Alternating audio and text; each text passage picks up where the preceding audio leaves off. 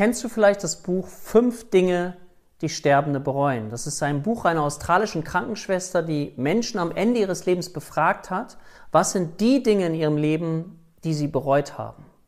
So muss man ehrlich sein, es war keiner dabei, der gesagt hat, boah, ich hätte gern mehr Zeit im Beruf verbracht. Das war nicht Top 1 Antwort. Aber was viele gesagt haben, ich hätte gern mehr Zeit mit meiner Familie verbracht.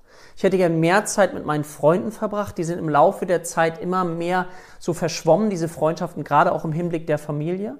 Und was viele gesagt haben, und das ist doch spannend, ist, dass sie gar nicht so sehr die Dinge bereuen, die sie getan haben, sondern gerade die Dinge bereuen, die sie nicht getan haben.